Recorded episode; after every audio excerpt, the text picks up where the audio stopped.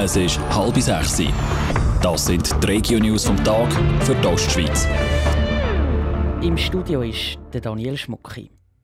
Die Attacken im Regionalzug bei Salitz hat ein weiteres Todesopfer gefordert. Eine 17-jährige Frau ist in der Nacht im Spital an den Folgen von ihren schweren Verletzungen gestorben. Ein sechsjähriges Mädchen, das bei den Attacken auch verletzt worden ist, ist weiterhin im Spital.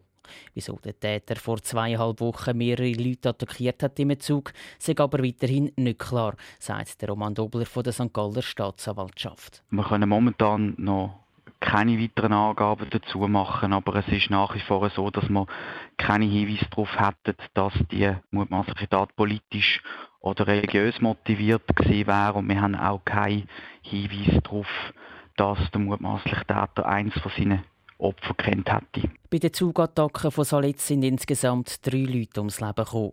Nebst der 17-jährigen Frau und einer 34-jährigen Frau auch der Täter selber. Über der Ostschweiz hat es einen Überschallknall gegeben. Das hat die Stadtpolizei St. Gallen vor eineinhalb Stunden auf Twitter bekannt gegeben. Etwas später ist dann auch klar geworden, was genau der Grund für den Knall war. Laut Mirgen Nussbaum von der Schweizer Luftwaffe sagt die Luftpolizei zum Einsatz gerufen worden. Es hat Grössenordnung 1610 im Luftraum Zürich Richtung Bodensee einen Hot Mission Einsatz im Rahmen vom Luftpolizei 24 gegeben. Und zwar hat der Airliner keinen Funkkontakt gehabt und deshalb ist nachher der Einsatz der Luftwaffe erfolgt. Mittlerweile ist der Einsatz von der Luftpolizei wieder vorbei. Der Airliner hat auf die internationale Notfrequenz können umschalten, sodass er wieder per Funk erreichbar ist. Die Bevölkerung selber sei nie in Gefahr gewesen. Die Kindes- und Erwachsenenschutzbehörden im Kanton St. Gallen funktioniert. Zu dem Schluss kommt eine Analyse, die die Regierung in Auftrag gegeben hat.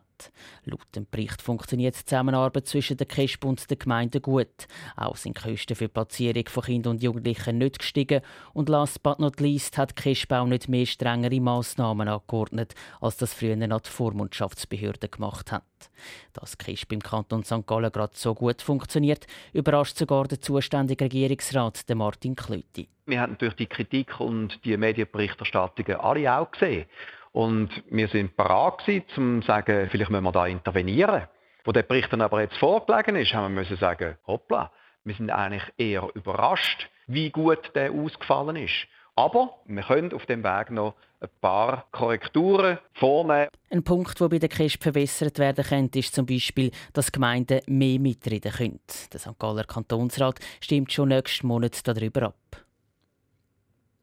Der Bau vom Rückhaltetunnel für die Appenzeller Bahn kann so richtig losgehen. Die Verantwortlichen haben heute St. Gallen den Tunnelanstich gefeiert.